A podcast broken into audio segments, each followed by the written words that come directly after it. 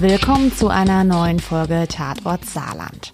Auf der Suche nach neuen Fällen für unseren Podcast hier blätter ich öfters alte Zeitungen durch oder auch Artikelsammlungen. Und so bin ich auch auf den heutigen Fall gestoßen. Und zwar ist mir eine ganz bestimmte Schlagzeile aufgefallen, die konnte ich echt nicht überblättern. Mit Blaulicht ins Rotlicht, abgerundet mit einer Fotokollage, eine leicht bekleidete Dame, die sich auf dem Bett räkelt und einem Polizisten in Achselshirt und Polizeikelle auf der Halt Polizei steht. Und über diesen Fall, über diesen Bericht und natürlich einige mehr wollen wir heute sprechen. Ja, Michael, um was geht's denn? Es geht um Blaulicht und Rotlicht und die besonderen Beziehungen gewisser Polizeibeamter zu einzelnen Etablissements. Prinzipiell ist das ja jetzt erstmal nichts Strafbares, wenn Polizisten Bordells besuchen, oder? Meines Wissens nicht. Es wird dann strafbar, wenn die Ordnungshüter warnen vor Razzien, wenn sie quasi Schutzpatronen sind von den Bordellbesitzern oder wenn Straftaten, denen sie dort begegnen oder die sie dort zur Kenntnis nehmen, äh, nicht verfolgt werden. Okay, und das ist jetzt aber auch tatsächlich dann bei diesen Etablissements der Fall. Also, dass da Dinge tatsächlich nicht verfolgt werden, obwohl die verfolgt werden müssten. Ja, in den Fällen, über die wir reden, waren teilweise oder zeitweise illegale Ausländerinnen beschäftigt, eingesetzt. In der Regel wurden die damals von Menschenhändlern eingeschleust und in den Bordells dann zu Liebesdiensten verpflichtet. Um das nochmal konkreter zu formulieren, in solchen Bordells wurden oft Frauen, die illegal aus dem Ausland eingewandert waren oder eingeschleust wurden, ähm, zur Prostitution gezwungen. Und solche Betriebe haben auch einige Polizisten im Saarland damals besucht. Wir sprechen über Ende der 90er Jahre. 96, 97, 98. Und welche Polizisten waren das denn?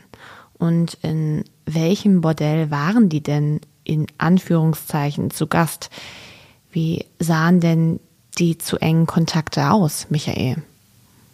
Bekannt ist dass es in Heusweiler eine Bar, einen Rotlichttempel namens Tropicana gab, mit ganz besonderen Beziehungen zur benachbarten äh, Polizeidienststelle Köllertal. Dann gab es auch in Saarbrücken hin und wieder relativ enge Kontakte zwischen diesen Rotlichtetablissements und einzelnen Polizisten.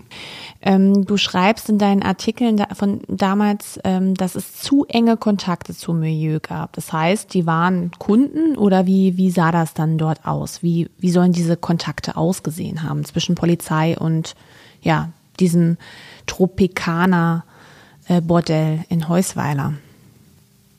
Die Chefin des Lokals Tropicana in der Holzerstraße in Heusweiler, eine meines Wissens damals 50 Jahre alte äh, Griechin, war eng liiert mit einem 39 Jahre alten Polizeihauptmeister, der im Revier in Heusweiler Dienst, zum Dienst eingesetzt war.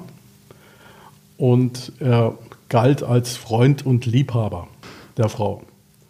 Okay, das heißt, die beiden hatten eine Beziehung. Ähm, waren dann auch andere Polizisten da in aus Heusweiler ab und an vor Ort in diesem Bordell? Davon ist auszugehen, denn es gab gegenseitige Besuche. Beispielsweise auf einer Silvesterparty im Revier in Heusweiler. Das war, glaube ich, 1995, 96. Da feierten Polizisten und die Damen aus dem Bordell gemeinsam auf der Dienststelle. Okay, wow. Das muss sich bei mir erstmal setzen. Die Prostituierten aus dem Bordell kamen zur Silvesterparty aufs Revier. Das klingt so komplett absurd. Auf Einzelheiten können und wollen wir vielleicht jetzt gar nicht eingehen. Ähm, kannst du mehr zu dieser Bordellchefin sagen, die ja auch eine Beziehung mit einem Polizisten hatte? Die Bordellchefin war damals meines Wissens 50 Jahre alt, stammte aus Griechenland und führte ein hartes Regiment in der Tropikaner. Mhm, das heißt?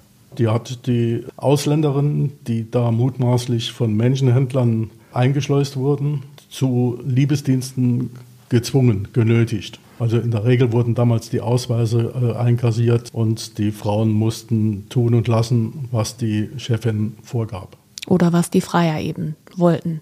Und der Polizist, mit dem sie ja eine Beziehung wohl hatte damals? Der war in der Dienststelle in Heusweiler beschäftigt, stammte aus Völklingen und er schaute auch gelegentlich äh, in der Tropikaner vorbei mit Kollegen. Man könnte formulieren, er schaute nach dem Rechten.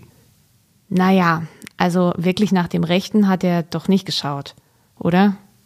Mutmaßlich nein, denn der gute Mann wurde später vom Dienst suspendiert und flog meines Wissens aus dem Polizeidienst raus. Oh, okay. Das heißt, ähm, im Grunde, ähm, der hatte eine Beziehung mit dieser Bordellchefin. Der hat wahrscheinlich auch mitbekommen, was da passiert ist, aber hat das nicht ja, gemeldet. Wie hätte er denn damit eigentlich umgehen müssen? Wenn ein Polizeibeamter Kenntnis vom Aufenthalt illegal eingeschleuster Ausländerin hat, ist er gut beraten, wenn er daraus einen dienstlichen Vorgang macht. Und das hat er eben in diesem Fall nicht getan. Wo hat er denn noch ein Auge zugedrückt? Er hat beispielsweise eine äh, schriftliche Beschwerde auf dem Dienstweg veranlasst, als Ende August, Anfang September 1995 oder 96 Kriminalbeamte aus dem Kriminaldienst in Saarbrücken bei einem Betriebsausflug zum Schluss in der Tropikaner landeten und dort äh, auf gut Deutsch gesagt die Sau rausließ. Und dann hat er für das Bordell oder für die Griechin eine Beschwerde bei den Vorgesetzten eingereicht. Er setzt sich also für seine Partnerin, seine Freundin, die Bordellchefin, ein bei der Polizei. Aber werden die Kollegen da nicht neugierig, ähm, was er denn damit überhaupt zu tun hat?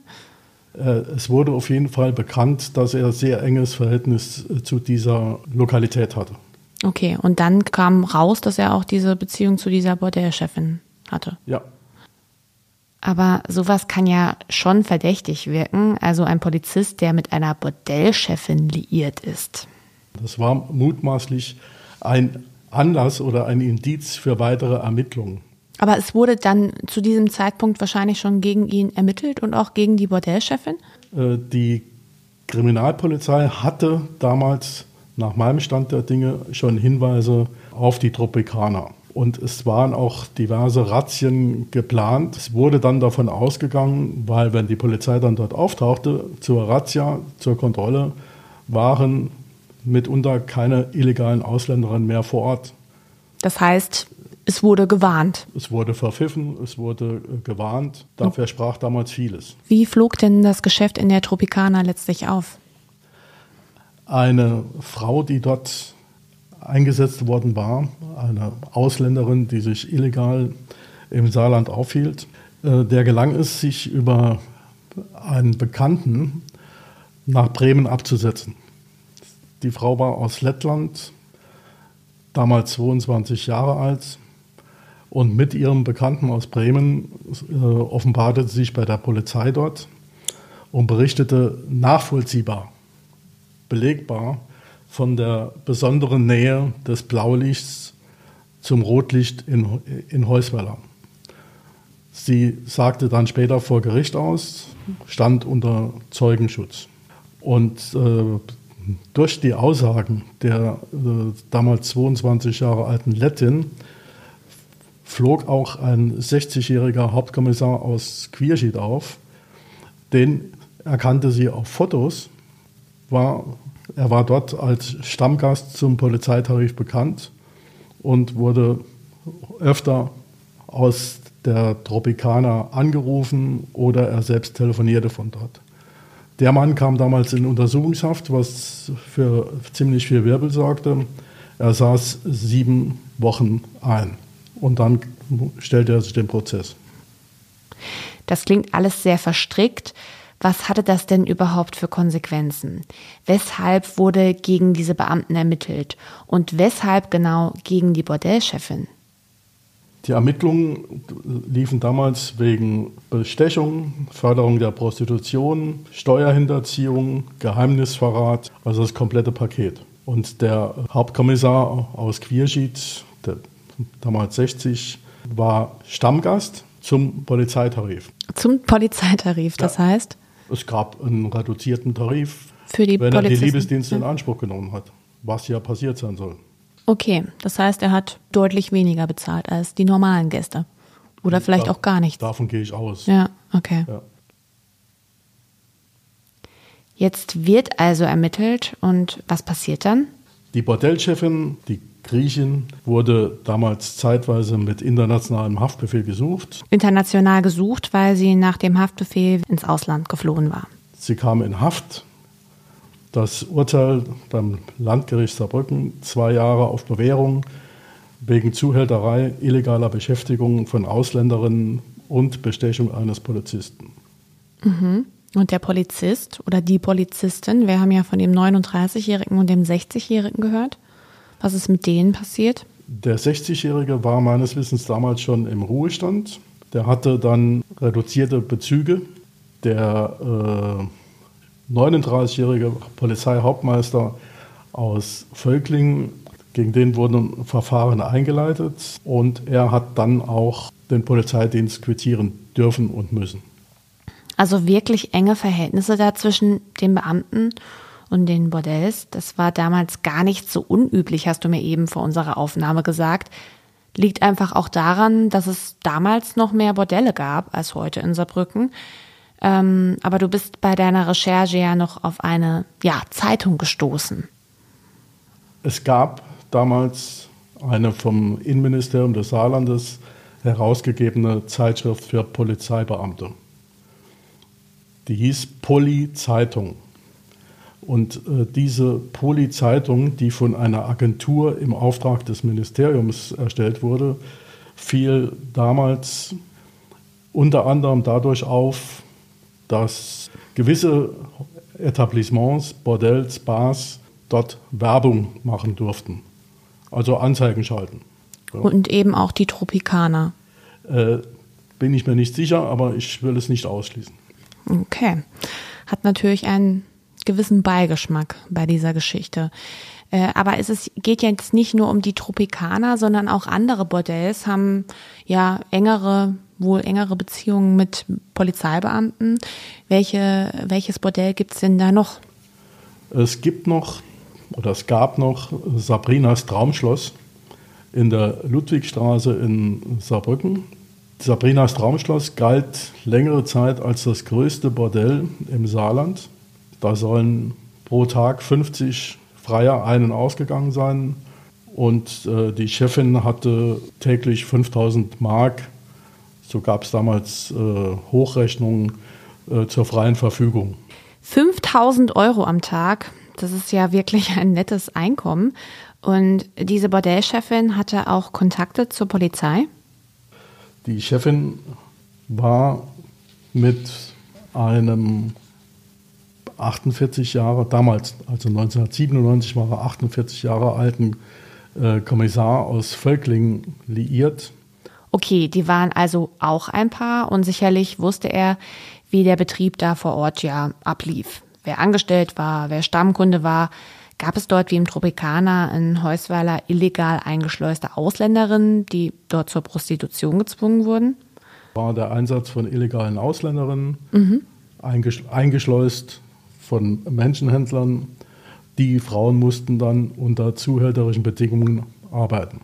Und was ist mit dem Beamten dann passiert? Gab es für ihn Konsequenzen? Der Mann wurde später vom Dienst suspendiert und gegen ihn wurde Anklage vor dem Landgericht erhoben. Ein Haftbefehl wurde erlassen, aber nicht in Vollzug gesetzt, weil er ein Geständnis abgelegt hat. Was hat er denn gestanden? Dass er der Bordellchefin Tipps gab und sie vor Razzien gewarnt hat. Okay, er warnte also diese Bordellchefin.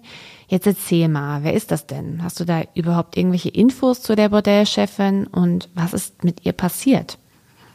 Das war eine Griechin, die sich dann später abgesetzt hatte nach Ibiza. Die Frau äh, hieß Gabi und wurde von Zielfahndern später in Benidorm an der Costa Blanca bei Alicante aufgespürt und festgenommen. Die spanische Justiz lieferte die Dame dann aber letztlich nicht aus. Die Begründung, durchaus erstaunlich, Bestechung, Förderung der Prostitution und Steuerhinterziehung seien in Spanien nicht strafbar. Was? Wirklich nicht? Also ich weiß, dass es heute dort strafbar ist, Steuern zu hinterziehen. Ja. Und Be Beamte zu bestechen. Wie es damals war oder ob sie gute Kontakte zur spanischen Polizei hatte. Interessant auf jeden Fall. Sei dahingestellt. Gabi ist also, Gabi R. ist weiterhin oder ist mutmaßlich wahrscheinlich noch in, in Spanien. Sie hat sich dann abgesetzt. Ja. Ibiza, äh, Alicante. Gabi R. wurde deshalb also wahrscheinlich nie belangt. Hatte sich ja abgesetzt, hast du gesagt. Und der Polizist wurde suspendiert und zu einer Bewährungsstrafe verurteilt. Wir haben jetzt zwei Geschichten gehört zwei Fälle, die die Nähe zwischen verschiedenen Polizisten und Bordellchefinnen deutlich machten. Es kann sein, dass es solche ähnliche Fälle damals häufiger gab. Es gab damals eben auch noch mal mehr Prostitution im Saarland. Warum gab es denn in den 90er Jahren so viel Prostitution im Saarland, Michael? Das hat verschiedene Gründe. Äh, in Frankreich war oder ist die Prostitution verboten. Freier die dort äh, in flagranti ertappt wurden, drohten hohe Geldstrafen und sie gingen dann über die Grenze, um Liebesdienste in Anspruch nehmen zu können. Das sorgte für Zuspruch etwa in Sabrinas Traumschloss. Und es gibt auch einen weiteren Grund, US-Amerikaner, die beim Militär in Kaiserslautern oder in Rammstein stationiert waren, äh, zogen sich nach Feierabend des Öfteren ins Saarland zurück, besuchten Etablissements in Neunkirchen äh, oder in Saarbrücken, weil sie sich dort relativ sicher fühlen konnten vor der Militärpolizei. Ähm, das heißt, in den 90ern tatsächlich das Rotlichtmilieu hat richtig geboomt im Saarland. Ja, das Milieu hat stark geblüht. Polizeibeamte, die zu enge Kontakte ins Rotlichtmilieu hatten, ist das heute noch denkbar? Heute kann ich mir das nicht vorstellen, weil das Rotlichtgeschäft hat sich zum großen Teil gewandelt. Das läuft heute alles über Internet, über Apps oder über unmittelbare Kontakte. Damals musste offensiv geworben werden und die Gäste gingen unmittelbar in die Etablissements. Hm, okay, und ja, heute läuft heute, das anders? Heute läuft das anders. Dann vereinbart man äh, im Internet Termine oder über WhatsApp in Apartments. Wie war das denn damals? Kannst du dich an deine Recherche noch erinnern? Warst du da mit Beamten unterwegs oder wie sah das aus? Ich kann dir äh, noch berichten, dass ich damals wiederholt mit den sogenannten Rotlichtermittlern unterwegs war und dass es zutrifft oder zutraf, dass offenbar vor Razzien gewarnt wurde. Also ich erinnere mich daran, dass wir beispielsweise in Neuenkirchen vorfuhren, um den Laden unter die Lupe zu nehmen. Der war geschlossen an dem Tag. Ganz spontan, einfach mal. Ja, stand nicht an der Haustür, da warum er geschlossen ist, ja. aber es war niemand da. Und in anderen Fällen, äh, in Saarbrücken, waren die Läden dann clean, sauber. Ja, kein, ja. Keine illegalen Ausländer da. Ja, okay. Ja. Hm. Spannend. Wie, wie bist du denn damals auf, auf so eine Geschichte aufmerksam geworden? Kannst du das ein bisschen sagen? Man verrät ja nicht seine Quellen natürlich, aber wie war das denn damals? Ich meine, du hast gerade gesagt, du bist da mal mitgefahren, als eine Kontrolle geben sollte und es war plötzlich geschlossen. Da war ja klar, irgendwer hat gewarnt. Das war klar oder lag auf der Hand. Und wie ich damals an die Informationen gekommen bin, wenn ich mich richtig erinnere, war in Polizeikreisen aktiv gehandelt worden, dass irgendjemand die Razzien verpfeift. Und ich habe dann Interesse bekundet bei dem damaligen Chefermittler, der heute nicht mehr im Dienst ist, da eine solche Razzia mal zu begleiten. Und das wurde dann unter gewissen Auflagen genehmigt. In jedem Fall eine spannende Geschichte. Vielen lieben Dank für die Infos zu diesem Fall. Und ja, das war unsere heutige Folge Tatort Saarland. Wir haben wieder ein Lesestück zu diesem Fall für Sie. Den Link finden Sie wie immer in unseren Shownotes. Und wenn Sie einen Fall kennen, den wir hier unbedingt mal besprechen sollten, melden Sie sich gerne bei uns. Oder auch generell, wenn Sie Feedback haben. Unsere E-Mail-Adresse ist tatortsaarland.sz-sb.de. Und wir sind auch auf Instagram und Facebook vertreten. Alle drei Kanäle verlinke ich Ihnen in den Show Notes. Wir hören uns dann in zwei Wochen wieder bei einer neuen Folge Tatort Saarland. Bis dann. Sie wollen wissen, was in Ihrer Region passiert? Entdecken Sie das SZ Plus Angebot auf www.saarbrücker-zeitung.de.